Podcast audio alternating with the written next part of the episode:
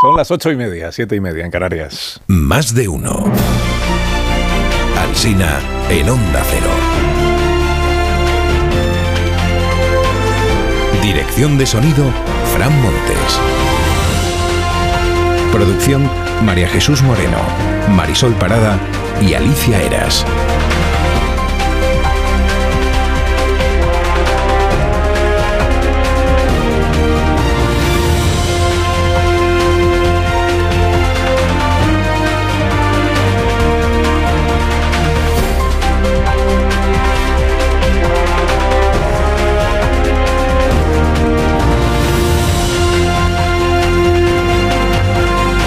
Septiembre, 11S, aquí estamos, desde las 6 de la mañana contándoles cómo está empezando informativamente esta jornada. Un superviviente del terremoto se maldice preso de su cargo de conciencia. Este superviviente se llama Brahim Mazar. Le carcome la culpa, escribe, cuenta Xavi Aldecoa en su crónica de la vanguardia. Dice que acababa de rezar con su mujer y con su hija este hombre el viernes cuando notaron el temblor y que él se equivocó, lo cuenta. Dice, les dije a mi mujer y a mi hija que esperaran dentro de la casa porque fuera llovían piedras. La casa no aguantó. Creí que las protegía y ahora están las dos muertas. Escribe Aldecoa que Ibrahim tiene sangre en la punta de los dedos y el polvo le blanquea hasta el codo. No ha parado de quitar piedras desde la madrugada del sábado. Son los reporteros quienes asumen el peso de los diarios cuando tragedias como esta se producen y así ocurre hoy en la prensa de nuestro país. Manuel Altozano cuenta en el país que Tagardid, 300 habitantes, solo ha llegado hasta allí un paquete de mantas y una caja de zumo de manzana. Nos envió un, una familia de uno de los vecinos que reside en Casablanca. Madueño en el ABC dice un grupo de moteros cargado de víveres trata de subir hasta Huirgán. Son dos horas por una pista de tierra. Allí no hay ni luz ni agua, ni nada. Le dedico una editorial, el diario El Mundo, al rey de Marruecos, o más bien a la ausencia del rey de Marruecos. Dice, su frialdad contrasta con las cálidas expresiones de duelo de mandatarios, de mandatarios de todo el mundo. El seísmo le retrata como un jefe de Estado que vive de espaldas a su pueblo. Sobre la diada catalana, informa el español de que Joaquim Torra aún existe. Participó en Girona en una de las marchas de las antorchas anoche en la que se gritó puta España y se quemó la Constitución. Bueno, un ejemplar de, la Constitución. Torra leyó el manifiesto final de esa marcha de las antorchas y negó y perdón, y dijo que negar la amnistía, negar la amnistía no es una opción, Pedro, que lo sepas, no es una opción decir que no a la amnistía. La vanguardia elige el verbo empapar para describir esta diada de 2023. Dice empapada de investidura y de amnistía. Y cuenta Alex Tort en su crónica que la ANC, la Asamblea Nacional Catalana, ve la amnistía como un peligro porque acabaría con las causas abiertas en el Tribunal de Derechos Humanos contra el Estado español. O sea, le preocupa que la amnistía pueda salvar al Estado español. Mira tú por dónde, ¿eh? ahora la amnistía vista como una trampa por algunos independentistas. La CUP tampoco ve bien del todo la amnistía. Dice, amnistía sin independencia es poco más que unos indultos 2.0. O sea, quien calla. En el Punta Bui, prensa independentista, en el Punta Bui se publican hoy artículos de Joaquín Torra, de Per Aragones, de Carlas Puigdemont, de Artur Mas, gran despliegue, de Montilla. Y dice Artur Mas en su artículo, nuestra misión no consiste en salvar a la izquierda para detener la derecha, a la derecha en, en España, sino en hacer respetar a Cataluña y su realidad nacional. Necesitamos interlocutores fuera de Cataluña que entiendan la profundidad y el alcance de la jugada. Dudo que los encontremos, pero si aparecieran, por necesidad o por convicción, no podemos fallar. Que aparecieran interlocutores dispuestos a aceptar ahora lo que no aceptaban antes. Hombre, no, no habla expresamente de Sánchez, pero... Hay una encuesta en el mundo que dice el 40% de los votantes de Junts está en contra de investir a Pedro Sánchez, 40%. El 64% de los votantes del PSC no quiere que Puigdemont lidere esta negociación. ¿O sí? ¿O sí? En el confidencial leo que el Ministerio del Interior se opone a que los policías incursos en causas judiciales por el 1 de octubre vayan dentro de la amnistía porque no delinquieron. Puigdemont la semana pasada, por cierto, también exigió que la amnistía no incluya a los policías, pero por una razón diferente, porque él dice que no fueron víctimas, fueron victimarios. Fíjate, por razones diferentes, pero resulta que el gobierno coincide también en esto con Puigdemont. Escribe Juan Luis Cebrián su tribuna en El País, en abierta divergencia, como es costumbre, con la línea editorial de este periódico. Termina fuerte, dice, este 11 de septiembre puede marcar el principio del fin de nuestra democracia. Y no empieza suave la tribuna, porque dice Sánchez es un político ágrafo que aspira a reconstruir un zombi a base de los despojos de unos cuantos cadáveres. Tiene desparpajo y desfachatez, pero le será imposible convencer a nadie de que su sumisión al separatismo catalán forma parte de un proyecto de convivencia. Una página entera en el país con esta tesis. El punto de vista contrario lo defiende Iván Redondo en La Vanguardia. Dice la amnistía se tiene que llamar amnistía y necesita su tiempo de gestación para no cometer errores, no es una cuestión de dos meses. Pero no es amnistía por investidura, sino amnistía por reencuentro, un pacto de Estado en el que caben los nacionalistas. Pues díselo a Sánchez, Iván, que hasta el día 23 de, julio renegaba de Puigdemont y desde el 23 deja de hacer porque se quedó corto de votos, ¿no? Claro que es amnistía por investidura. Lo dijo aquí Asens la semana pasada, lo dio por bueno Adrián Barbón, el presidente de Asturias, aquí el viernes. Es que llamarle pacto de Estado a esto, llamarle pacto de Estado a algo que no respalda el 49% del Congreso y más de la mitad del Senado, eso es llamarle pacto de Estado a cualquier cosa. ¿eh? Garrocho aporta hoy en su columna eh, del ABC el concepto de hipoteca inversa aplicado al PSOE. Dice, del mismo modo que hay ancianos que hipotecan su vivienda para recibir una renta durante sus últimos años de vida, el PSOE hipoteca su patrimonio político y moral para garantizar un minuto más de bienestar al sanchismo. En ABC lo que destaca hoy en portada es que la princesa Leonor podrá prometer o jurar la Constitución el 31 de octubre, al cumplir la mayoría de edad. Ni el Congreso de los Diputados ni el Gobierno ven problema en que así se haga, a pesar de la fecha entre, entre investiduras, ¿no? 31 de octubre. Y editorializa al respecto el diario ABC, dice la coyuntura política es convulsa, pero las Cortes se han constituido y tienen plena legitimidad. El compromiso de la corona con la legalidad no puede verse afectado por la inestabilidad política. Añado que sea cuando sea, lo de la promesa de la Constitución de la, princesa Leonor, lo previsible es que se ausenten de ese acto institucional en sabotaje a la corona varios de los socios necesarios para la investidura de, de, Sánchez. O sea, los de Bildu, los de Esquerra, los de Junts, seguro que algún diputado de Sumar no querrán estar presentes en ese acto en el Congreso de los Diputados. Termino con un surtido de títulos sobre Rubiales. No voy a dimitir. Vaya que no. Rubiales se va, Rubiales se rinde. La huida infinita. Rubiales asume que no podrá volver. No, voy a dimitir. Dimitió ayer.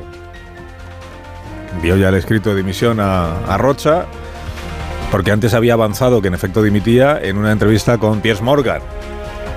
Luego, si tenemos tiempo, escuchamos un, un pasaje. Dice en la carta, en el comunicado Rubiales, que eh, ha sido objeto él de persecución y de muchas falsedades, él y su familia. Dice, falsedades que en la calle cada día más se está eh, imponiendo, el desmentido, dice, de las, de las falsedades. Y que poco a poco él va defendiendo su tesis y que ve que en la calle pues ya se va, se va imponiendo la verdad, dice la.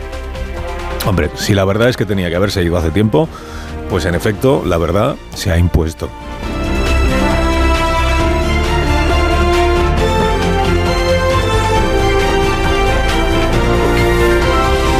Con Carlos Alsina en Onda Cero, somos más de uno.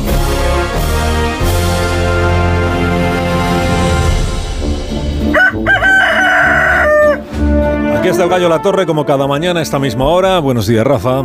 Buenos días, Carlos Alsina. Mira, la diada le ha pasado lo que Eurovisión, que tras años sin despertar ningún interés, pues vuelve a estar de moda. Hoy es 11 de septiembre, quizás el más embarazoso de cuántos se van a celebrar más o menos desde 1714. ¿Por qué? ¿Por qué? ¿Por qué si no, si no será el más conflictivo? Bueno, pues porque habrá una declaración, una competición declarativa entre los independentistas para presumir de quién ha humillado más y mejor al Estado. Y bueno, el gobierno no podrá siquiera replicar. Hay algo en ello liberador para Puigdemont, Aragonés y compañía. El 11 de septiembre se fue convirtiendo en una celebración incómoda para ellos, porque allí se dirimía quién de los nacionalistas iba a entrar en el club de los botiflars. Esto sí que pueden replicar ahora que, su estrategia paciente tenía un sentido. Todo lo que hoy se escuche será hiperbólico, pero lo que no tiene nada exagerado es que serán quienes consideran que España es una fuerza colonial los que decidirán quién ocupa su gobierno. La primera consecuencia de este diabólico contexto es que volvemos a conocer el nombre de una presidenta de la Asamblea Nacional Catalana, lo cual siempre es un mal augurio. Está Dolors Feliu, que así se llama, ilusionadísima por las posibilidades que una amnistía abre para un nuevo procés.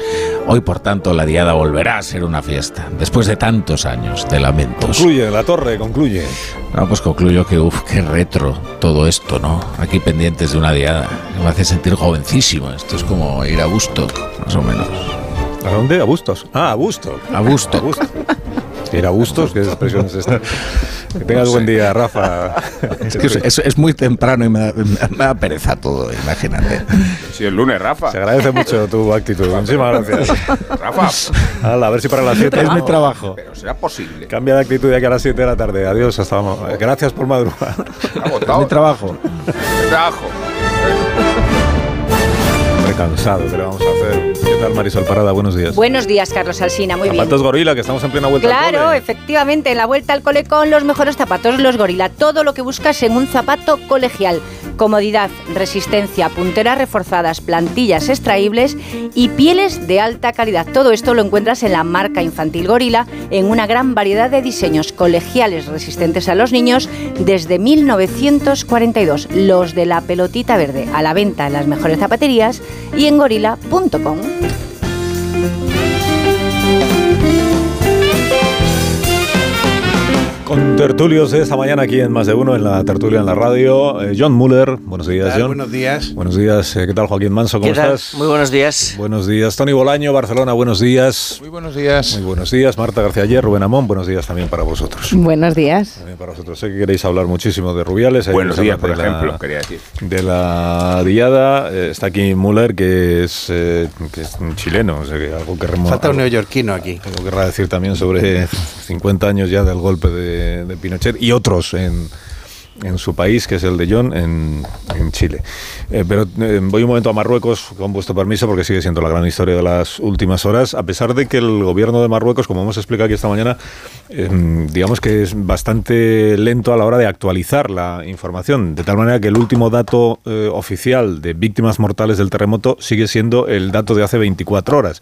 No significa que no hayan sido encontradas más víctimas mortales del terremoto, significa solo que oficialmente no se ha informado todavía de que el número sea, sea elevado, pero como ocurre siempre que hay un terremoto, pues a medida que van pasando las horas van siendo encontrados más, eh, eh, personas sin vida y también felizmente van siendo encontradas eh, personas que han sobrevivido al terremoto. Y esa es la labor que realizan pues los rescatistas, ¿no? los profesionales del rescate, los, eh, los bomberos, naturalmente, para empezar, los servicios de emergencia de rescate de Marruecos, que son los primeros que han llegado a los lugares, aquellos donde ya han podido llegar, y que están en esa labor de desescombro y de encontrar eh, personas vivas debajo de los escombros y también de ayudar a las familias que han perdido pues sus viviendas. Y se van incorporando quienes llegan de otros países. El más eh, eh, próximo aquí en Europa pues, eh, pues es España. Y se encuentra ya la unidad militar de emergencias, por ejemplo, en, en Marruecos. Y tengo al teléfono al comandante Vascuas, que es el jefe del equipo de rescate de la unidad militar de emergencias, que nos está escuchando desde, desde Marruecos. Comandante, buenos días. Buenos días. Buenos días. Eh, ¿Tienen ya zona asignada para el, el trabajo de la unidad militar de emergencias? ¿Saben ya o están ya en el lugar donde van a tener que trabajar? Eh, eh, bueno, ayer desplegamos en Amid Smith, eh, que es una zona donde hay una, una posible zona de búsqueda de víctimas, y por la noche hicimos un reconocimiento y en principio, pues esa zona eh, no no sé, no había indicios de personas vivas eh, bajo los escombros. Entonces ahora por la mañana vamos a hacer eh, una reunión otra vez con las autoridades locales a ver si eh, encontramos una zona donde podemos utilizar nuestros medios. Eh, que, que no había personas vivas bajo los eh, escombros significa que ya había poco que hacer en ese, o, no, o nada que hacer en ese sentido. ¿no? No significa que no haya habido daños en esa zona de la que usted me habla, ¿no? En es- No, no, esas eh, localidades. daños ha habido porque es evidente, se ven las casas derrumbadas. Estamos en una zona donde las edificaciones son eh, muy sencillas, con mampostería y bueno, y se ven eh, las casas totalmente derrumbadas. Y donde fuimos ayer, pues bueno, allí ya eh, nos dijeron que por ahí no había ningún indicio de, de nadie vivo. Nosotros tenemos eh, perros que bus- pueden buscar tanto vivos como cadáveres y hoy por la mañana, antes de eh, desplegar justo otra vez esa zona, vamos a esperar una reunión de coordinación que con Protección Civil de Marruecos que es- está coordinando aquí para ver eh, si nos asignan a un sitio un poco más, eh, pues eso, que pueda ser más interesante eh, a la hora de rescatar gente. Sí, más útil sobre todo para, para las personas que pueden estar ahí atrapadas. Ayer le escuchaba contar a uno de los bomberos también españoles que, que han llegado a Marruecos que debido a, la- a los materiales de construcción de estas viviendas y a la misma forma de, de haberlas construido, a diferencia con otros terremotos en los que es más eh, probable que debajo de los escombros aún queden personas con vida, que en, en, este caso lo probable es que las personas que pudieran estar con vida hayan sido ya localizadas en, en, las primeras horas y que es muy difícil, debido digo a los materiales de construcción y a la manera en que están hechas las casas, que cuando se desmoronan, se vienen encima, em, una persona pueda sobrevivir, ¿no? Por, porque se queda sin aire inmediatamente. Sí, exactamente, sí. Entonces, pues eso, eh, es difícil, pero bueno, todavía mantenemos la esperanza de poder encontrar alguna persona si se produce alguna, sea una edificación en la que se haya producido algún hueco de vida y eh, para eso estamos aquí, pues eso, con nuestros equipos técnicos, con nuestros drones y con nuestros perros esperando esa oportunidad.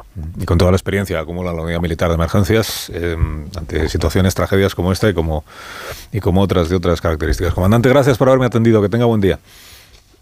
Buen día, muchas buen gracias. Día. Dentro de las circunstancias, se entiende, que se están viviendo en, en Marruecos. La unidad militar de emergencias, que llega, lo primero que hace, claro, cuando llega un, a un lugar, pues es examinar, incluso hablar con los, con los, que, los vecinos que allí se encuentran para preguntarles dónde entienden ellos que puede haber personas con vida. Les han dicho que no hay en este primer eh, pueblo, localidad a la que han llegado y están a la espera de que les sea asignada pues otra zona para poder seguir trabajando. La Haddad es exministro del gobierno de Marruecos, exministro de Turismo y en la actualidad creo que senador y también tiene la amabilidad de atendernos eh, esta mañana. Alhacén Haddad, buenos días. Buenos días. Buenos días.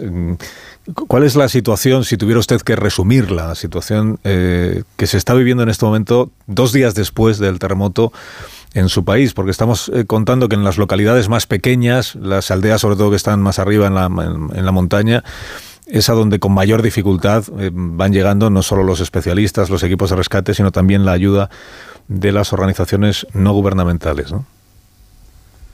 Uh, gracias por la invitación. Uh, es trágico, uh, la zona quedó devastada, pueblos, pueblos enteros fueron aniquilados, las muertes superan, superan los 2.000, los heridos también, hay muchos heridos en estado crítico. La zona ya se encuentra entre las más pobres de Marruecos en cuestión de segundos la gente perdió a sus familias, sus hogares, sus aldeas, sus medios de vida, sus animales. De la noche a la mañana no les queda más que pequeñas parcelas de tierra agrícola que carcerán de mano de obra para trabajarlas. Uh, uh, entonces es difícil difícil, difícil llegar rápidamente a las víctimas del desastre. Mm. Uh, las carreteras uh, quedaron bloqueadas uh, por grandes rocas que se derrumban debido al terremoto. fueron necesarias horas para dejar pasar a las ambulancias, a los, a los socorristas y todo. Mm. Está en todo caso el, el país movilizado en la, en la ayuda a las eh, familias que han perdido sus viviendas y, todo aquello que tenían. Le, le, le, pregunto, exministro, senador, eh, por las críticas a la actuación del gobierno.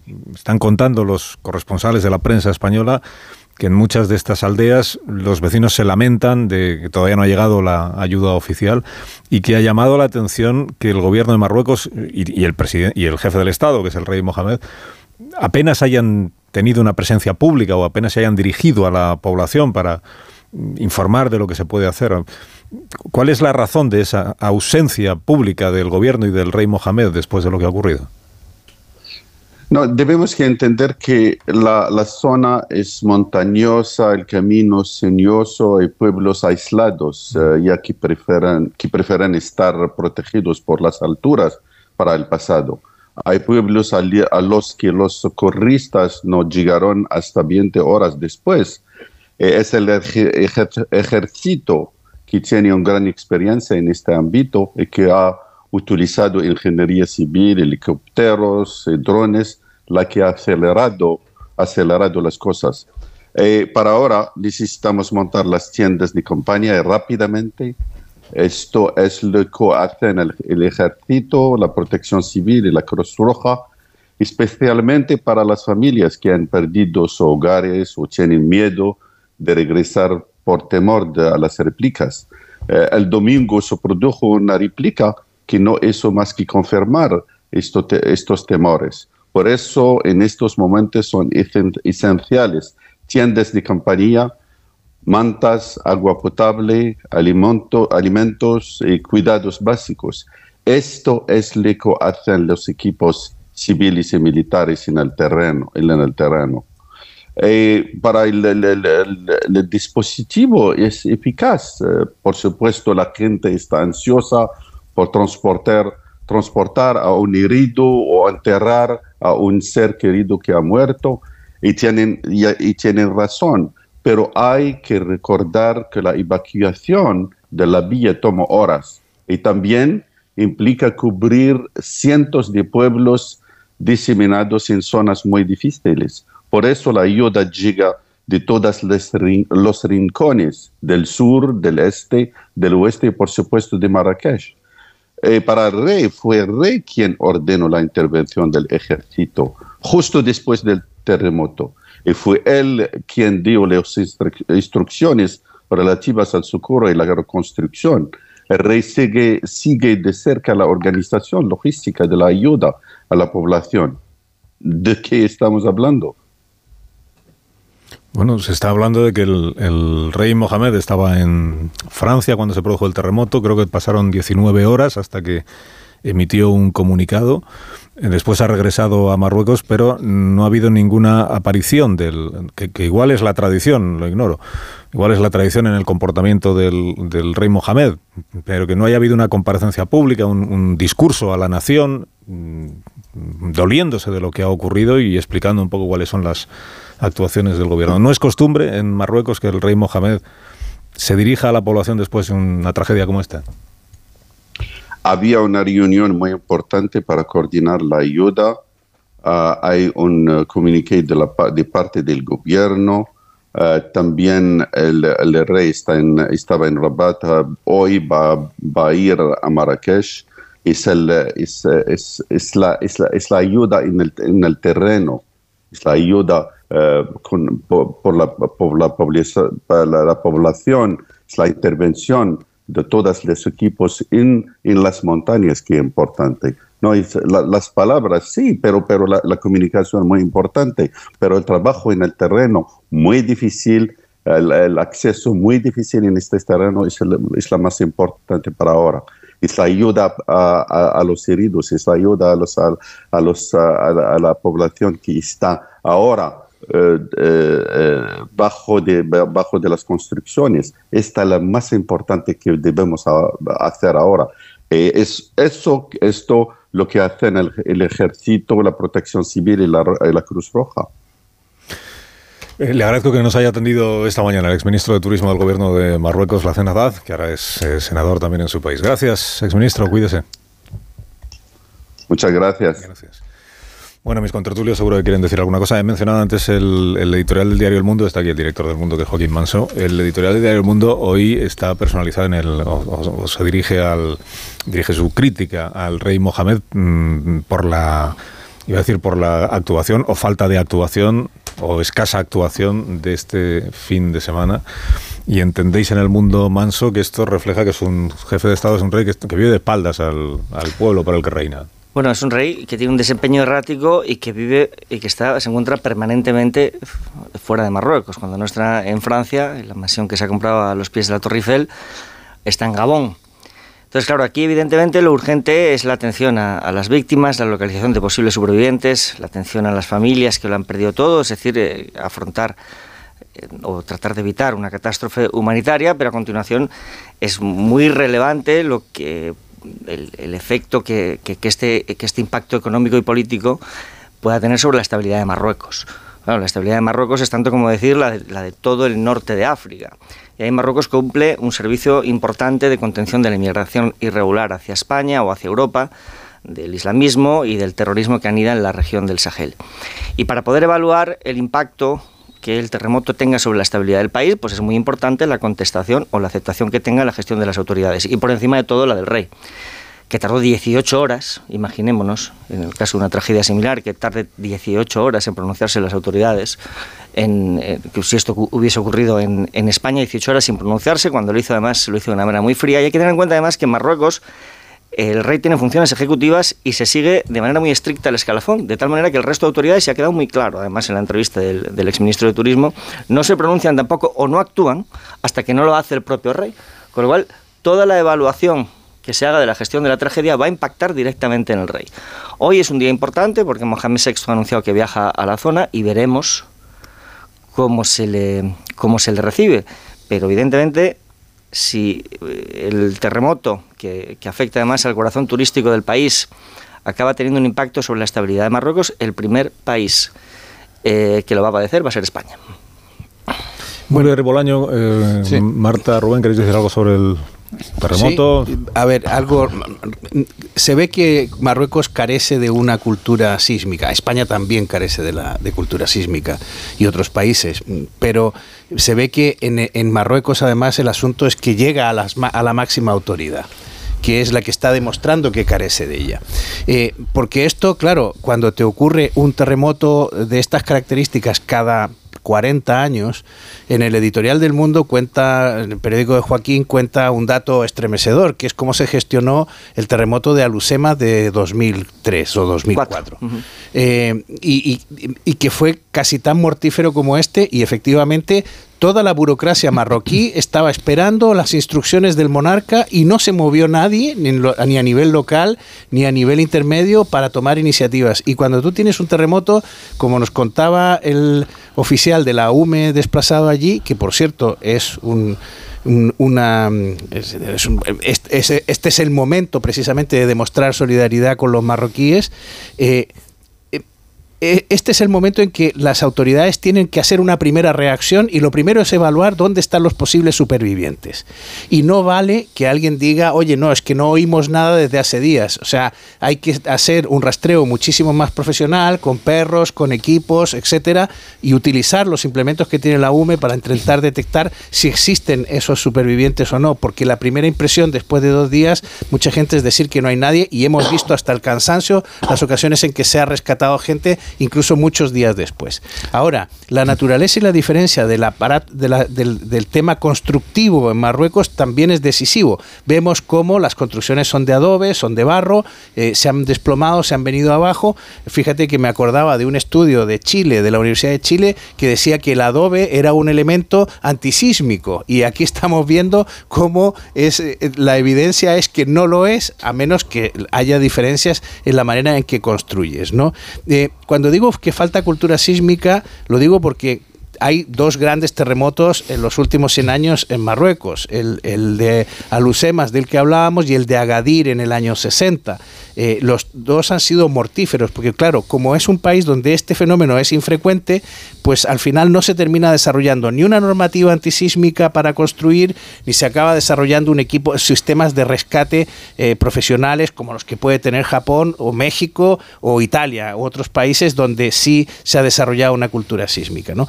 Lo cual, ahora, yo creo que efectivamente, yo pensé al principio, cuando Marruecos estaba eh, aceptando la ayuda, que estaba pasando aquí una cosa que ocurrió en Chile en 2010 con el famoso terremoto y maremoto de Michelle Bachelet. En aquella ocasión fue muy llamativo porque Chile no aceptó la ayuda que todo el mundo estaba ofreciendo. Y la respuesta del gobierno fue eh, que no necesitaban una avalancha de ayuda que en principio no es necesaria. La gente manda cosas muy disímiles. Los países mandan comida, mandan víveres, mandan tiendas de campaña. Lo primero que necesitas son equipos de rescates como la UME que hemos enviado, pero no necesitas que lleguen de, de otro, otro tipo de ayuda que a veces lo único que hace es complicar el despliegue logístico. Sí, una, una no, bueno, perdona, Tony, Sí, muy sí. brevemente. Al hilo de lo que decía Manso y esto de la cultura sísmica, también lo que estamos viendo de una manera muy patente es que falta cultura democrática y de gestión y de eficiencia, que es algo que en Marruecos no se puede decir por la falta de libertad de prensa y las eh, perpetuas ausencias del rey Mohamed VI han tardado mucho en comentarse en la opinión pública marroquí y que, por ejemplo, hoy Le Monde destaque que estaba desde el 1 de septiembre en su palacio de mil y pico metros cuadrados del campo de Marte, ayuda a visibilizar esa anomalía que es que el, el, el jefe del Estado con poderes ejecutivos pase, creo que Ignacio Zembrero calculaba que más de la mitad del año fuera, eh, es algo muy anómalo. Algo muy anómalo en la opinión pública internacional se ha comentado poco porque hasta que no pasa algo no a nadie le llama la atención, pero el hecho de que vaya puntualmente a Rabat simplemente a ser grabado unas, unas pocas horas con, con, el Consejo de Ministros para la pantomima de que parezca que está haciendo algo cuando en realidad está permanentemente ausente del país, es algo que veremos qué consecuencias tiene internamente, que sería la novedad, en, un, en, una catástrofe de la magnitud que es esta, en la que el retraso a la. Ya, ya no que se manifieste públicamente eh, la desolación y el problema, sino cuánto se ha retrasado el dispositivo porque la persona que tiene que autorizar las cosas pues no estaba allí. Yo creo que la, la, fotografía política la has hecho tú, Carlos, cuando le has preguntado por el papel del rey al exministro y te ha contestado con un solo de violín magníficamente engrasado. Lo importante es, eh, eh, la comunicación lo es, pero lo importante es rescatar a las víctimas, etcétera, etcétera, etcétera. Bueno, esa es la situación y me parece que era Joaquín que decía, a ver qué pasa si ahora va el rey a Marrakech. Yo creo que no va a pasar nada porque la policía se va a encargar de que el rey sea recibido eh, eh, con todo el fervor patriótico que se pueda esperar, porque el rey es intocable. Con lo cual, en esta situación, pues eh, la, realmente se ve una cuestión de democracia deteriorada, porque además no es que esté el rey fuera del país, es que está de vacaciones. Bueno, que no es exactamente lo mismo, o sea, está todo el día de fiesta, ¿no? Que dices, ¿no? hombre, por favor, o sea, un, un poquito de por favor, o al menos que la monarquía la Wii eh, no sea tan... Se ve más el deterioro que la democracia, ¿no? Totalmente, o sea, el rey Hassan era bastante diferente, ¿eh? o sea, es, el rey Hassan sí que actuaba y, y tomaba decisiones en primera persona y, y, se, y se ponía al frente de los problemas o los creaba, daba igual. Todo, todo esto el rey Mohamed no. Impregnado de una gran hipocresía porque todos sabemos que las cosas, si hubiera una democracia en Marruecos, un régimen que se atuviera a, las, a lo que dice la opinión pública, las cosas, nuestras relaciones quizás no serían tan fáciles y a lo mejor Hmm. ocurrir, bueno. tendríamos una presión migratoria muchísimo mayor, etcétera, ¿no? O sea que, bueno, nos pasa como con que, el capital saudí eh, en este caso, ¿no? Acordaros que eh, hubo unas elecciones que ganaron los islamistas. Sí. Y fueron, y fueron rápidamente modificadas. Pausa. Eh, enseguida hablamos de otros asuntos de la actualidad de este día. ¿Tú querías hablar de terremotos? Bueno, de terremotos hemos dicho lo que se puede contar. Luego habéis entrado ya en otra cosa, que es la realidad política de Marruecos. Que al final lo que hace el, el, terremoto, la reacción del gobierno ante el terremoto, simplemente es recordarnos cuál es la realidad política de Marruecos. Bueno, y, y, digo que en realidad de lo que habla este terremoto no es tanto del fenómeno sísmico como de la precariedad de las construcciones. Por eso También. el impacto de un seísmo menor, lo digo sin frivolidad, tiene una implicación gigantesca respecto a, a lo que tú has comentado hoy. Esta mañana estaba escuchando un despacho de una emisora internacional y... Magnífico esto, me encanta. Con un Perdona, qué nivel, qué nivel. En la, en la desconexión de publicidad nuestra. Con un, con un, eh, con un eh, relato directamente desde allí que contaba cómo eh, hay varios factores jugando aquí. Uno, la religiosidad, que considera que esto es una especie de maldición. Dos, eh, la, la, el hecho de que las capas más ricas y, e instruidas de Marruecos consideran que esto, mm, que si le ha tocado la peor parte a los más pobres, pues es porque las cosas son así y el orden de las cosas es este. Claro. Entonces, a mí esto, claro, yo creo que aquí eh, juzgamos desde nuestro bienestar eh, una cosa que es bastante más compleja de lo que parece a Pausa.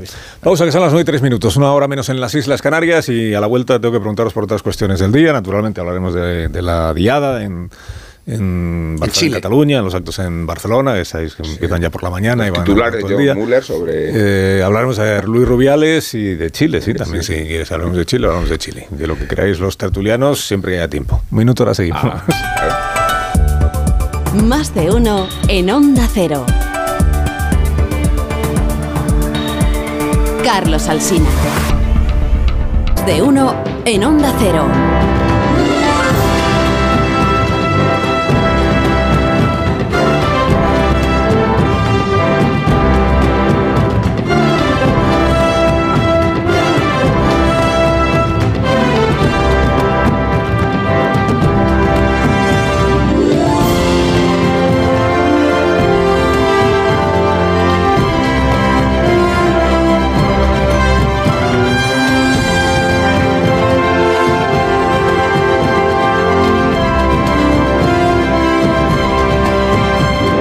Minutos, una hora menos en las Islas Canarias. Joaquín Manso, Tony Bolaño, John Muller, Marta García Ayer, Rubén Amón están deseando emitir para ustedes que nos escuchan sus opiniones sobre la diada, el 11 de septiembre, en la diada catalana, el 11 de septiembre en Cataluña, con la ofrenda floral que ya se está produciendo en el monumento de Rafael Casanova, en fin, la, liturgia, la tradición de cada año. Hemos contado que después llegará la manifestación esta tarde, eh, organizada por la ANC, y que anoche hubo el discurso institucional aunque siempre es poco institucional, del presidente de la Generalitat, que es Per Aragonés. Digo que es poco institucional porque si fuera institucional hablaría en nombre de todos los catalanes, pero él habla siempre en nombre de los catalanes independentistas, salvo que piense eh, Per Aragonés que todos los catalanes están deseando votar en un referéndum de autodeterminación y, les quita el sueño ese único asunto. Porque habló de nuevo de este asunto, claro, pero Aragonés está en una situación ahora mismo pues un poco complicada. ¿Por qué? Pues porque él es el presidente de la Generalitat de Cataluña. Es el presidente porque Junqueras no se pudo presentar a las elecciones, eh, encabeza un gobierno en precario, en muy precario se rompió el pacto de, gobierno, el gobierno de coalición con Junts per Cataluña, así que gobierna Esquerra en una situación de absoluta minoría parlamentaria. Y además, ahora el protagonismo pues lo ha adquirido Carles Puigdemont, o sea, Junts. ¿Por qué? Porque la llave a Carlos Puigdemont se la ha entregado el PSOE. Y esto es lo que ha hecho que Puigdemont pues, multiplique su presencia, su influencia, ha crecido, claro, como no va a estar. El presidente de la, el, expresidente de la Generalitat, el, que está en Waterloo. Y ante eso, pues a Aragonés se le ve, pues, como un presidente empequeñecido, esa es la verdad. Entonces, ¿qué, ¿Qué dijo en su discurso anoche el presidente de la Generalitat de Cataluña? Pues habló en plural todo el tiempo, se entiende que en nombre del independentismo. Dijo, por ejemplo, estamos, así, estamos forzando al gobierno del Estado a dar pasos que antes nos decían que eran imposibles y que ahora resulta que no lo son. Estem forçant el govern de l'Estat a fer passes decisives per l'amnistia, a assumir-la com a imprescindible i inevitable, tal i com reivindiquem des del primer dia. Aquest és el camí. Estamos forzando al gobierno de España. Dice, ¿pero quiénes? Pues se entiende que Puigdemont... Eh, y Esquerra, de, de, Republicana de Cataluña. Habló también el señor Aragonés anoche de una nueva fase de negociación que es lo que le entiendo que se tiene que, abrir una nueva fase en la que el independentismo tenga una misma posición para que eso eh, haga posible que finalmente se alcance el objetivo. ¿Y el objetivo dirá usted cuál es la amnistía? No, no. La amnistía es el punto de partida de esta nueva fase. El objetivo sigue siendo el de siempre, la autodeterminación y, por tanto, hacer posible la independencia. Cal iniciar una segunda fase de negociación, sumant complicitats i alineant estratègies, acordant internament una proposta inclusiva sobre com ha de votar la ciutadania de Catalunya i defensar-la conjuntament davant de l'Estat per fer-la possible. Se acordaron una propuesta, dice él, inclusiva, se entiende que de, todo el independentismo, sobre cómo debe votar la ciudadanía de Cataluña. Sabe usted que Junts per Cataluña está en la tesis de que ya votó la ciudadanía catalana el 1 de octubre del año 2017 y que es el único partido que no ha eh, abdicado, ha dicho Puigdemont la semana pasada, abdicado, renunciado a la legitimidad del 1 de octubre. Para Puigdemont ya se votó y el resultado es el que, el que se produjo en ese referéndum. En, ese referéndum en el que mm, casi solo votaron los independentistas. Pues el resultado fue abrumador a favor de la independencia. Bueno, escuchada la intervención del señor Aragonés y en el comienzo de este día de la diada, eh, vamos a saludar a Nacho Martín Blanco, que es diputado del Partido Popular por Barcelona. En las últimas elecciones generales encabezó la candidatura. Eh, señor Martín Blanco, buenos días.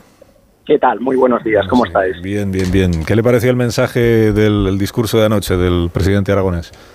Pues la verdad es que un poco lo de siempre, un ejemplo de sectarismo y de, ese lenguaje chantajista que suelen utilizar los nacionalistas con eh, una apropiación eh, en exclusiva eh, y abusiva sin duda de lo que es la catalanidad, de lo que somos los catalanes, hablando en nombre de todos los catalanes, cuando es evidente que la mayoría de los catalanes no estamos ni por la secesión ni siquiera por la celebración de ese referéndum de supuesta autodeterminación que obviamente no aplica a Cataluña. Por tanto, eh, más sectarismo, más confrontación, más chantajismo y más autocomplacencia y sobre todo convicción de que eh, tienen las artes y de que ahora van a, poder eh, conseguir sus objetivos con un Pedro Sánchez que ha decidido situarse en una posición de debilidad frente a ellos. Claro, pero esto el gobierno en funciones, o el Partido Socialista lo ve de otra manera, que dice, eh, Puigdemont se ha abierto a una negociación. Como hasta ahora estaba en que no había nada que negociar, eh, es Puigdemont quien se ha ablandado, digamos, y esto ya es un éxito del Partido Socialista. Si hoy a los de Junts en la manifestación de esta tarde les gritan eh, butifleo, entienden que han aflojado, que son que están traicionando sus sus compromisos, pues el gobierno central dirá, aquí está la prueba, ¿eh? de que es Puigdemont quien está mm, dando pasos hacia atrás y este es un éxito del Partido Socialista. Usted esto no lo comparte, claro. Bueno, a mí me parece absolutamente delirante. Ah, el discurso de Carles Puigdemont el otro día desde Bruselas fue un discurso incendiario, un discurso em, despreciativo para con el conjunto de España, absolutamente eh, agresivo para con la democracia española y oír después a representantes del gobierno de España decir que no estuvo, en sus términos, confrontativo, no fue un discurso confrontativo, a mí me parece eh, sencillamente grotesco. Yo sigo viendo a Puigdemont en las tesis de siempre, en las tesis de despreciar la democracia española, en la pretensión de decir que los catalanes somos una comunidad eh, perseguida secularmente por el eh, perverso Estado español y con ese discurso, con ese lenguaje, han envenenado a la sociedad catalana. Por tanto, yo lo que creo es que es increíble, es, es absolutamente inconcebible cómo el gobierno de España, el actual gobierno en funciones y el señor Pedro Sánchez han asumido el lenguaje de los nacionalistas y además han aceptado un chantaje que es eh, particularmente ofensivo, teniendo en cuenta que uh, Puigdemont y Esquerra Republicana, Junts per Catalunya y Esquerra Republicana, son cuarta y quinta fuerza políticas eh, en Cataluña. No son ni mucho menos eh, la representación de la mayoría de los catalanes, ni de lejos, y sin embargo siguen hablando eh, como si ellos fueran quienes representan a los catalanes. Yo creo que Pedro Sánchez no debería aceptar esa, esa lógica perversa, entre otras cosas porque el Partido de los Socialistas ha tenido un resultado muy bueno en Cataluña y podría hablar, eh, quizá o sin duda con mayor motivo, en nombre de los catalanes de lo que lo hacen los eh, nacionalistas. Yo, desde luego, como representante del Partido Popular, no acepto esa lógica perversa del nacionalismo y les digo que el Partido Popular fue tercera fuerza en las últimas elecciones generales en Cataluña y por eso si alguien tiene legitimidad para hablar en antes que ellos. Así que me parece todo ah, absolutamente lamentable y creo que estamos en una situación tan grave como la de los días 6 y 7 de septiembre del año 2017. Me parece que la situación en que nos ha situado Pedro Sánchez con su voluntad, su claudicación ante Carles Puigdemont, insisto, eh, pues es una situación tan dramática como aquella de los días 6 y 7 de septiembre del año 17. Y hablando del lenguaje de los, eh, del nacionalismo, de los nacionalistas, cuando el, líder del PP, el señor Núñez Feijóo, em, dice que es consciente de que el Partido Popular tiene que hacer una propuesta que haga posible el encaje de Cataluña en España, mm, ¿para usted eso qué significa? Pues yo creo que es, evidente que eh, nadie con dos dedos de frente puede pensar que el Partido Popular va a tener una actitud claudicante como la de los socialistas con relación a los nacionalistas, porque históricamente nunca ha sido así.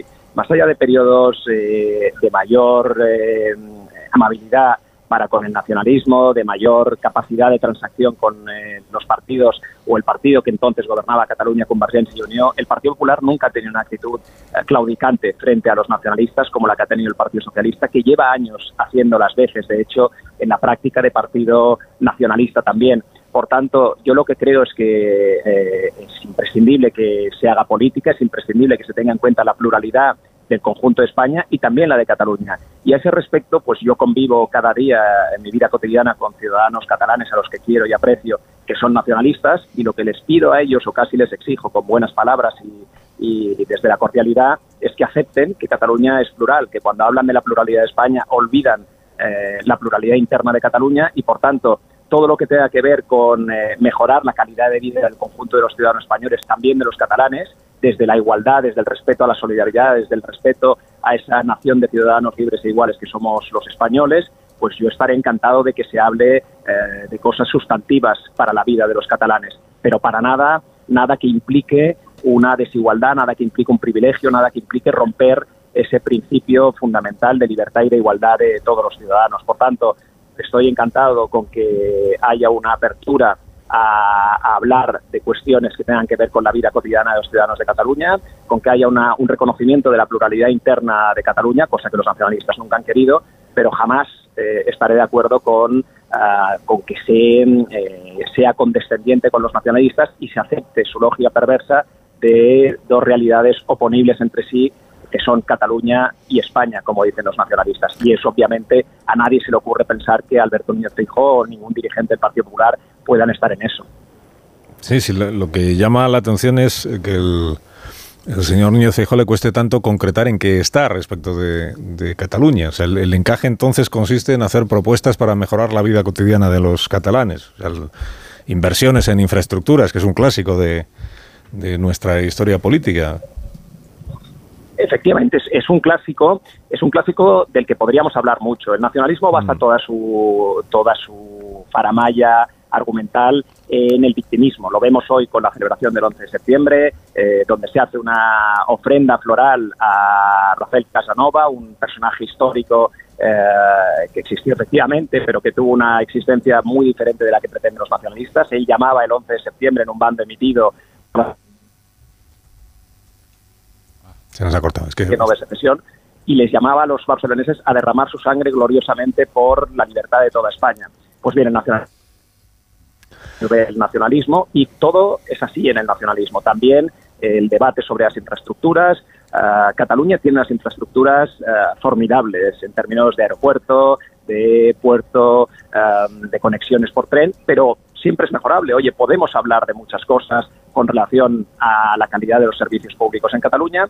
Podemos hablar de muchas cosas, por ejemplo, sobre los impuestos que pagamos los ciudadanos de Cataluña. Eh, en ese aspecto se olvida a menudo que los principales responsables de la asfixia fiscal que padecemos los ciudadanos de, Cataluña no son los sucesivos gobiernos de España, sino precisamente los sucesivos gobiernos de la Generalitat. Y, por tanto, a mí me parece bien que se abra el diálogo, que se abra el debate, pero eh, que no aceptemos nunca, bajo ningún concepto, las premisas que el nacionalismo pretende imponer a ese diálogo. Yo creo que hay que hablar, pero precisamente hay que convencer, a través de la batalla cultural y de la guerra ideológica, a los nacionalistas o, o a los ciudadanos de Cataluña, mejor dicho, de que los nacionalistas han distorsionado y manipulado la historia para conseguir sus objetivos políticos, perjudicando sobremanera los intereses materiales de Cataluña. Y yo creo que en ese aspecto el Partido Popular debe ser valiente y debe serlo precisamente pues eh, llevando al debate público ideas como estas que, grosso modo, acabo de dejar sobre la mesa.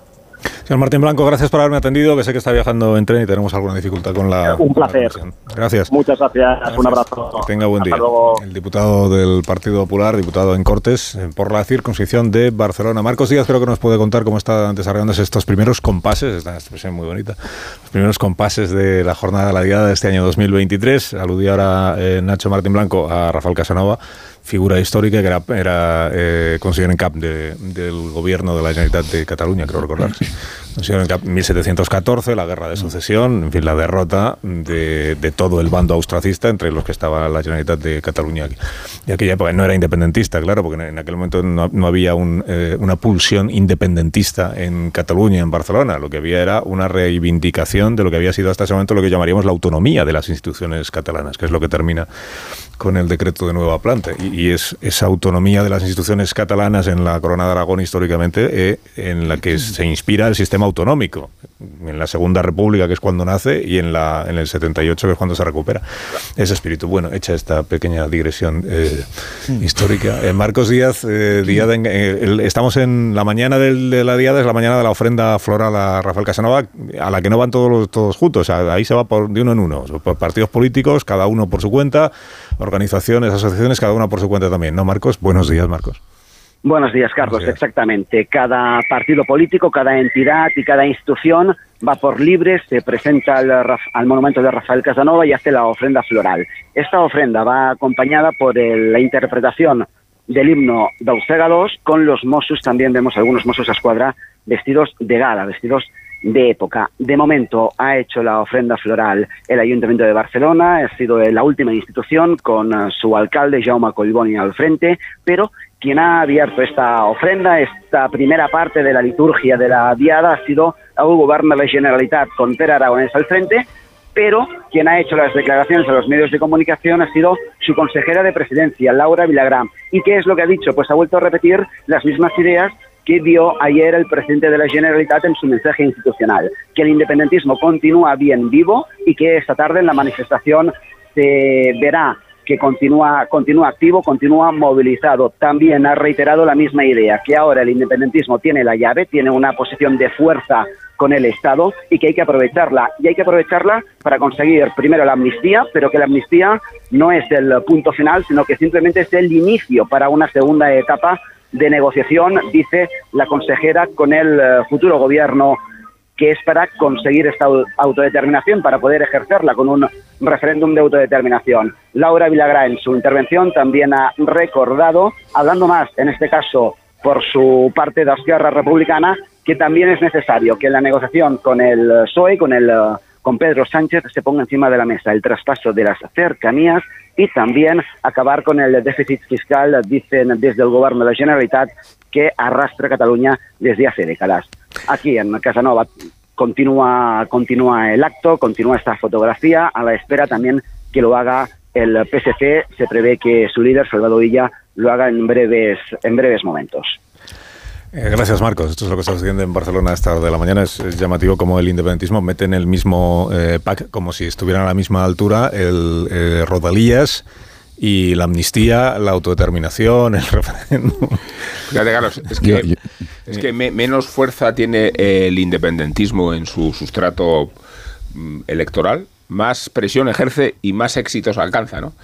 Así que cuando Pedro Sánchez nos hace esta pedagogía sobre cómo él está desarmando la tensión en Cataluña, esto tendría sentido si no fuera porque eh, esta mansedumbre se consigue fundamentalmente proporcionando al independentismo todo aquello que pide. Y aquello que resultaba inverosímil va adquiriendo una dimensión que nos sitúa justo en el umbral del debate de la amnistía. Ya veremos qué reacción popular hay, pero es que muy poco importa la reacción popular, porque no hay mejor expresión de la reacción popular, digo constatable, que es el reflejo de las urnas. Y como quiera que en las urnas se ha visto muy relativizada la fuerza del independentismo, eh, lo que vamos a asistir es al poder político que tiene el independentismo, involucrándonos a todo en un discurso como el de ayer, que establece la amnistía como el principio del fin y que refleja, por otro lado, la pugna del independentismo mismo, porque no solo es que el soberanismo esté frágil en su dimensión electoral, es que está quebrantado en sus diferentes familias. Pero ni la división ni la fragilidad electoral contradicen que las necesidades electorales de Pedro Sánchez para la investidura otorguen al independentismo más fuerza que nunca. Y esa es una paradoja muy difícil de gestionar. Es que la paradoja se completa con que el, sí, sí, ahora dejo a Tony que sabe mucho más que yo, pero digo, sobre esto de Rubén en concreto, es decir, la paradoja es que el gobierno de Sánchez está mucho más débil, porque su poder territorial en el conjunto del país es mucho más pequeño, por lo tanto tiene una necesidad urgente, efectivamente, de ocupar el gobierno del país después de haber perdido las elecciones, y que la fortaleza que, sin embargo, mantiene, en muy buena parte, tiene que ver con haber reclutado voto procedente de las bases independentistas, porque el crecimiento en Cataluña tiene que ver con haber recibido una muy buena parte del voto de Esquerra y también en algún porcentaje de Junts per Cataluña. Con lo cual, eh, la paradoja en buena parte es que esa, esa fragilidad electoral mm. se completa con la del Partido Socialista. Tony. Pues voy a empezar haciéndote dos enmiendas a la totalidad, Carlos. Venga. Decir que eh, Per Aragonés gobierna en Cataluña es mucho decir, porque este gobierno se caracteriza por no tomar ni una sola decisión, ni una sola. Y luego Rafael Casanova era presidente del Consejo de Sen y también enmiendo a Nacho Martín Blanco, a buen amigo, eh, porque el, digamos la, llamada filas la hizo el general Moragas, que fue el único que, que pringó en 1714 y no hablaba por la libertad de España, sino de los pueblos de España, que era el movimiento confederal que proponían los austracistas. De estos dos apuntes, lo que sí te voy a dar la razón es que ayer Per Aragonés en su discurso dijo el presidente soy yo, por si alguien se había olvidado, porque es que, claro, eh, pinta bien poco. Entre Puigdemont por un lado y Junqueras por otro, el señor Per Aragonés eh, no existe. Y claro, además me hizo mucha gracia no solo que vuelven a caer en el mismo discurso de que Cataluña un solo pueblo, un solo pueblo, hombre, como mínimo hay dos, si no hay tres o cuatro a ver si se entera ya el independentismo de una vez. Y la prueba la tenemos en su llamada a la unidad, la enésima llamada a la unidad. ¿Es que nos ha dado cuenta el independentismo que esa unidad no existe? Esta tarde, aparte de la manifestación que empieza a las 17.14, solo faltaría, que por cierto, una cosa digamos que es casi de coña, acaba en la Plaza de España. Pequeño detalle. Eh, la CUP ha convocado una manifestación paralela no se suma a esta manifestación de, la ANC. Y luego hoy vamos a ver el duelo de OK Corral en versión Indepe. Esquerra contra Junts, Junts contra Esquerra, Esquerra contra la ANC, Junts contra la ANC y para muestra otro botón, el un artículo de Agustículo Minas, uno de los eh, articulistas más eh, claros del mundo de Junts, ha hecho un artículo con un titular, digamos, que yo creo que es bastante expresivo, Puigdemont president, ¿eh? para, que no quede, para que quede claro dónde está, donde pone a caldo a los que realmente tienen miedo en estos momentos, y, y habrá que ver esta tarde qué es lo que sucede, lo que el independentismo llama el cuarto espacio. Cuarto espacio, liderado por la ANC, que para que veáis cómo va el rollo, es que en el cuarto espacio se mueve, el cuarto espacio se mueve. Hay personas muy válidas, pero son muy narcisistas. El, cua- el cuarto espacio de la NC Sí, es sí. una dimensión desco- Sí, sí, es de- no, totalmente. Bueno, fíjate que en, en estos momentos la que está cogiendo Rubén un protagonismo especial en el liderazgo de este grupo no es Duelos Feliu, que es la presidenta de la ANC, sino Clara Ponsatí. Mira. Eh, o sea, eh, eh, pero estamos en que son gente que ya han intentado, eh, son los impulsores de en un momento de, de primarias Cataluña, y ese es el pánico que tiene el independentismo, que en unas próximas elecciones no solo se presente Esquerra Junts y la CUP, sino que se presente este cuarto espacio y a ver si les hace un 7, sino incluso un quinto, porque hoy también tendremos que ver si la extrema la extrema derecha independentista a ver qué músculo luce hoy en la Ripoll. manifestación y ya me cayó. Eh, Müller, ¿quieres decir algo sobre...?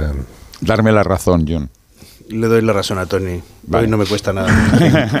¿En lo del cuarto espacio o en qué parte? No, es que eh, no, no es mi 11S. Cualquiera de los otros. Pero- Bueno, pues déjame a mí entonces que le lleve un poco claro. la contraria, que lo Venga. está deseando Tony. No le vamos a privar de ese placer. Dice John Muller, no es mi 11S. ¿De ¿Cuántos años llevas en España? Eh, Sí.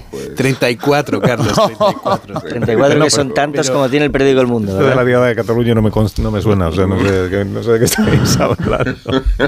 Y bueno, vamos a ver. Llevas o sea, casi más años que yo no, en Mar- España. Mar- yo. Mar- Festejar una derrota me Marta, parece, me parece significativo. Sí, señor. No, pero, pero verdad el hecho, sí. el hecho de todos estos nombres que Tony Bolaño nos está comentando, que sean de aparente interés nacional, ya da una idea del favor que le está haciendo al independentismo, que vuelvan a primera línea política, que vuelvan a ser noticia eh, dirigentes que estaban pasando a un segundo, tercero o a un quinto espacio de plano, porque realmente el apoyo mm, popular ya sabemos que no lo tienen en las urnas, veremos una diada, mm, no sé cómo de descafeinada, pero desde luego dividida, como explicabas, Tony.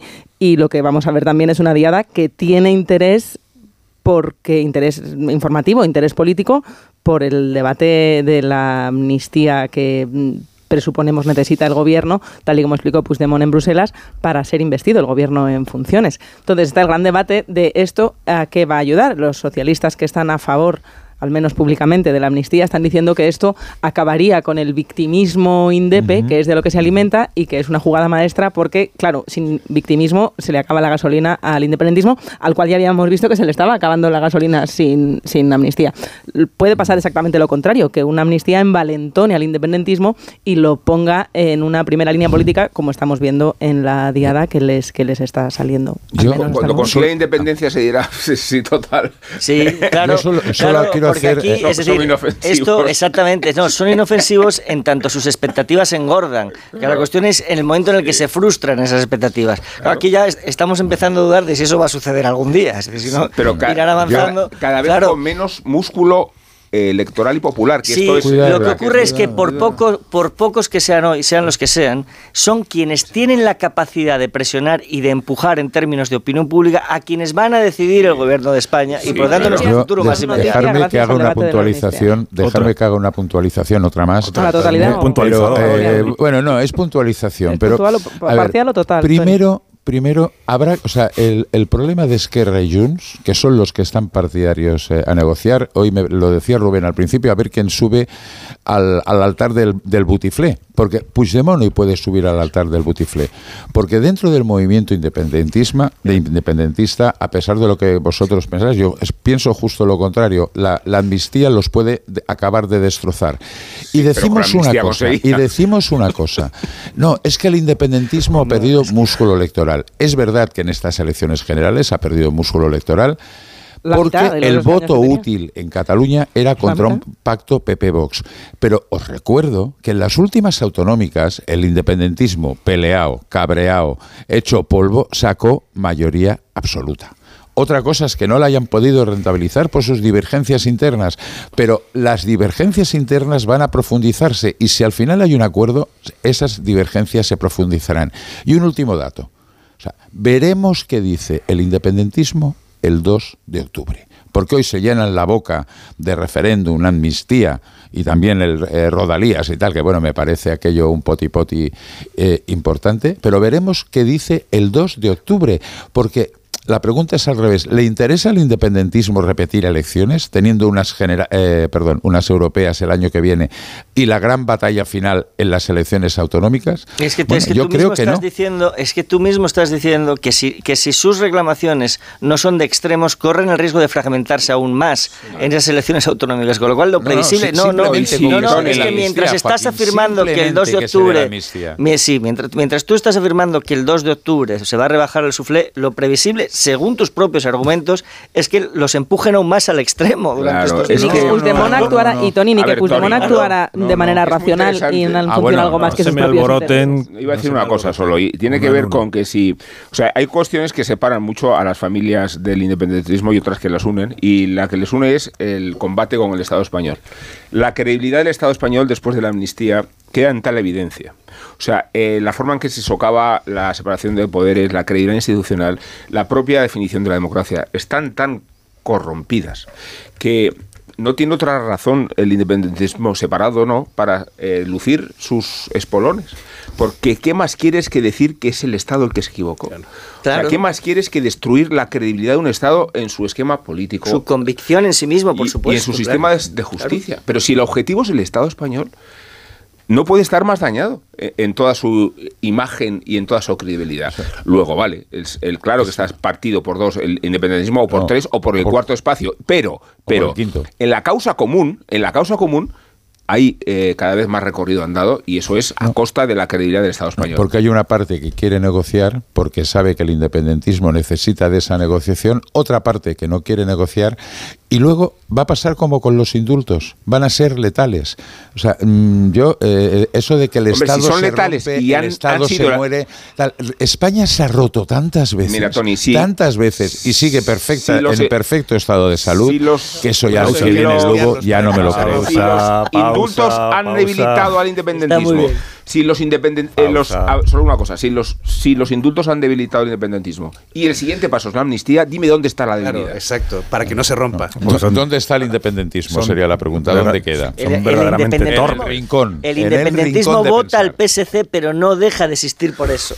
Claro. Bueno, eh, son verdaderamente torpes los líderes independentistas que no paran de pedir cosas que le perjudican. Eh, Que si los indultos, que si no la sedición, que si la amnistía, todo en su Bueno, yo me limito a constatar lo que ha pasado. Os podéis reforma consolidar lo que os dé la real gana. penal, o sea, de la pero vamos. No, yo soy- malversación, todo lo que quiere. Solo digo una cosa, esto que veo que es un salmo que se ha extendido mucho, lo de España se rompe, España se rompe, pero ahí está España. Es que está. Es que esta es una profecía que, claro, solo se cumple el día que ya se ha roto España. Entonces, ojalá no se cumpla nunca. Bueno, pero, se rompió claro. tres segundos. pero también en el, perdona, 2000 en el 2017 yo recuerdo algunos de los que ahora dicen esto de que España se rompe, España se rompe, se rompe, que decían, no, no, pero si van de farol los independentistas, hombre, nunca habrá referéndum, por supuesto que no lo habrá, acabarán eh, negociando. Eh, pero clamar la independencia, no, hombre, no.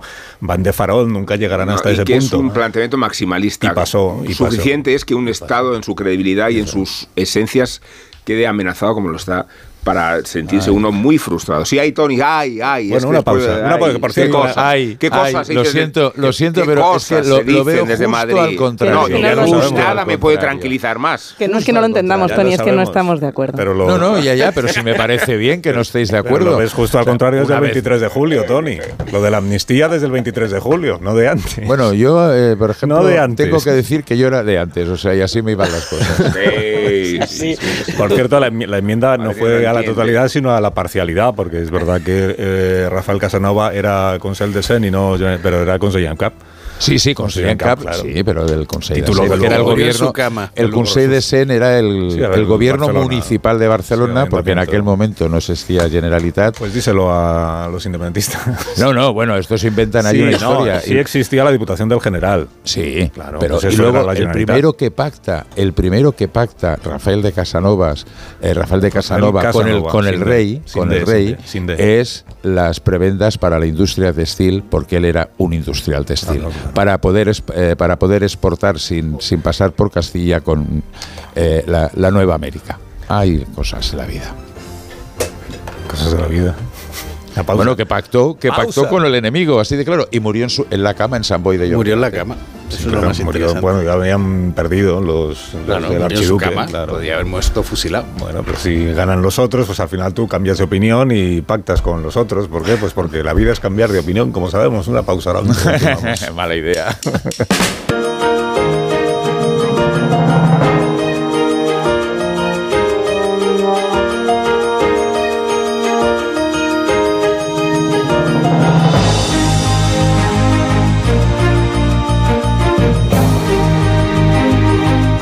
14 minutos y serán las 9 de la mañana en Canarias, 10 de la mañana en el resto de España. Eh, tenéis que elegir a los 5 minutos que os quedan de, de tertulia, eh, tertulianos, tenéis que elegir entre eh, escuchar como Tony. Sí. Lo siento. Quinto espacio. No, oye, los No, espacios entre- no me los invento yo, ¿eh? entre- Eso es lo que hablan los independentistas. Entre, tenéis que elegir entre Rubiales ya, dimi- ya dimitido, o sea, ya, ya sí, ya sí, eh, o eh, 50, ¿cómo se dice? Eh, Quincuagésimo. Quincuagésimo, gracias, eh, John, aniversario del eh, golpe de Estado de, de Pinochet, 11 de septiembre, golpe de Estado de Pinochet en Chile. Yo siempre digo de Pinochet y otros porque había otros. Yo creo que dices bien lo de otros Pinochet.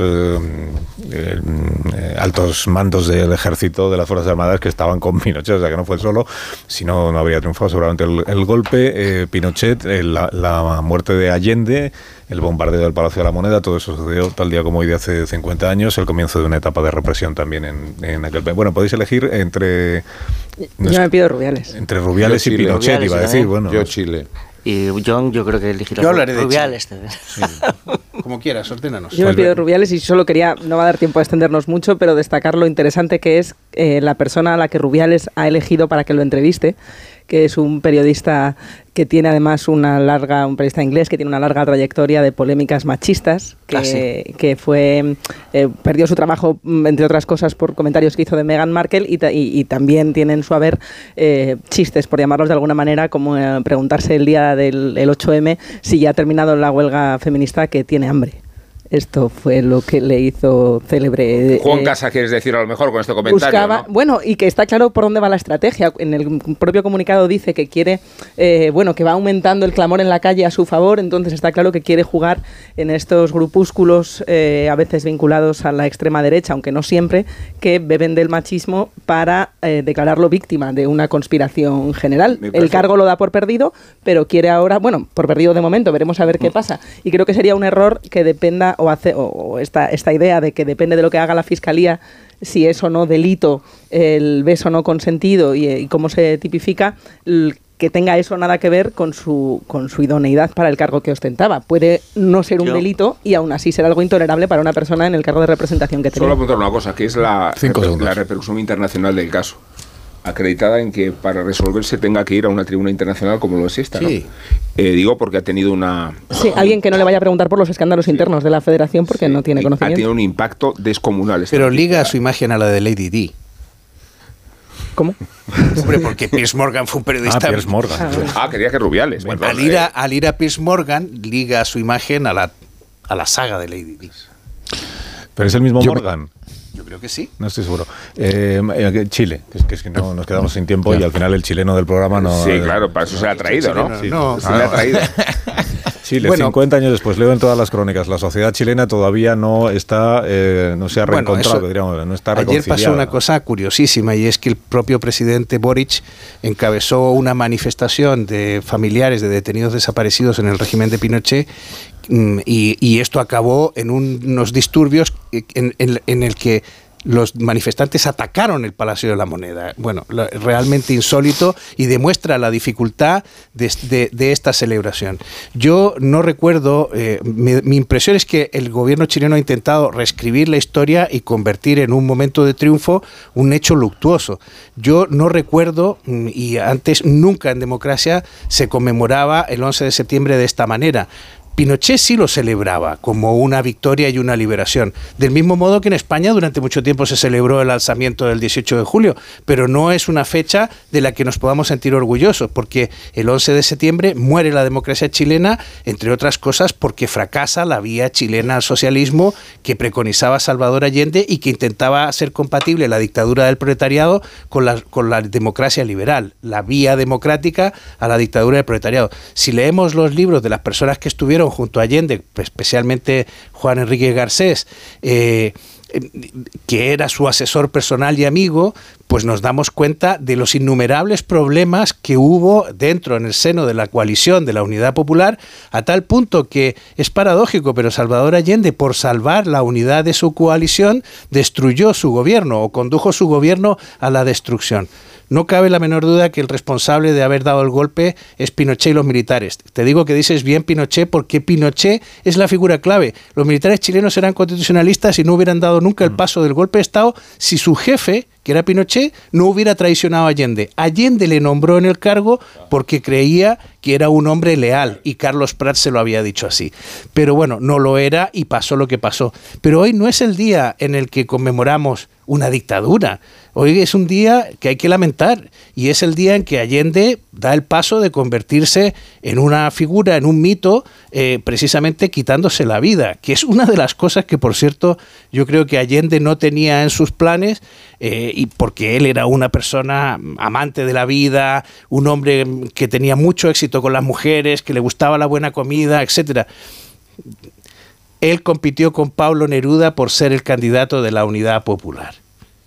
Eh, tres años después, Salvador Allende estaba muerto en su palacio y Pablo Neruda había ganado el premio Nobel, pero agonizaba por un cáncer en su casa. Eh, fíjate qué historia más tremenda de dos personajes tan bien conocidos. En ocho minutos, las diez, una hora menos en Canarias. Tengo que hacer una pausa, que será la última, y a la vuelta recibimos a Ignacio Rodríguez Burgos. Más de uno en Onda Cero. ¿Qué tal, Ignacio? ¿Cómo estás? Buenos días. Hola, muy buenos días. Estupendamente. La actualidad económica, ¿por dónde? Pues mira, las bolsas europeas inician la semana con avances a la espera de lo que ocurra el jueves eh, con la reunión del Banco Central Europeo y es que esta reunión es clave porque, bueno, puedes, eh, dependiendo a qué experto escuches o a qué analista eh, sigas, pues verás claramente que no hay acuerdo.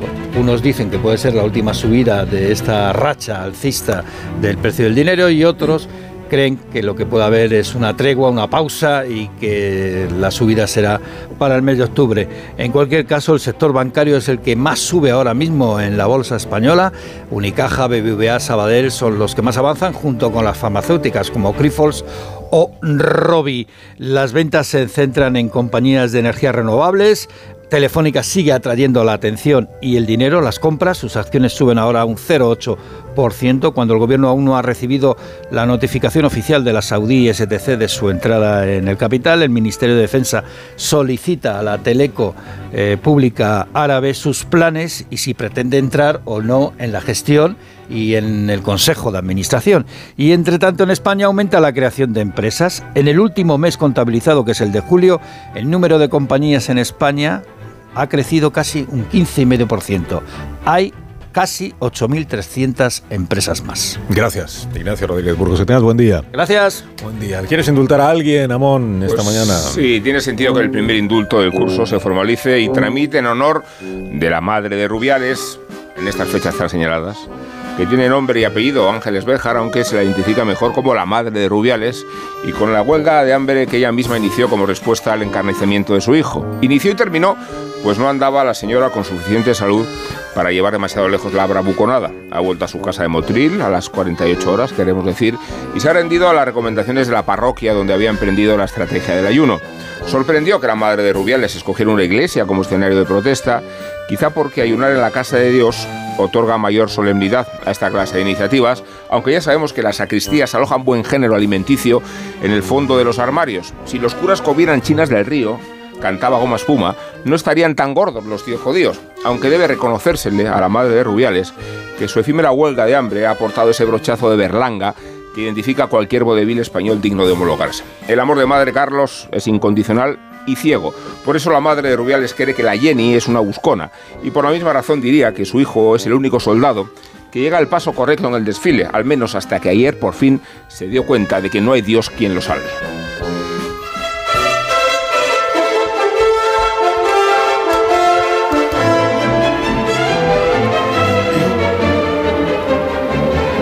Pues ya mañana seguimos opinando sobre las cuestiones del día, porque se acaba el tiempo de la tertulia y ya lo lamento por los contertulios que se quedan con ganas de opinar sobre mil y un asuntos más.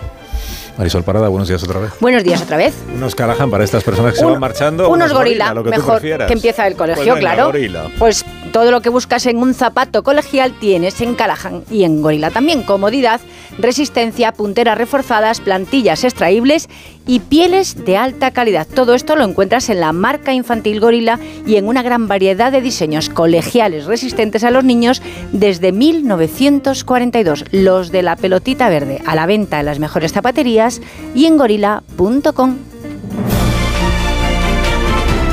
deseo que tengáis un día estupendo. Adiós, John Muller. Adiós, Hasta maestro. el próximo día. Adiós, Tony Bolaño. Que tengas buen día de la diada. Entretenido. Adiós, adiós. Adiós, Joaquín Manso. Hasta otro día. Adiós, Carlos. Adiós, Marta. Adiós, Carlos. Otro día. Rubén Amón, hasta mañana. Adiós, Carlos. Adiós. Adiós, adiós. Ya estaremos. Ahora contamos la actualidad enseguida, sí, otra vez, o sea, o sea, la actualizamos.